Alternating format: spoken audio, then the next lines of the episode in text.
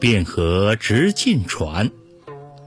汴河通淮利最多，生人为害亦相和。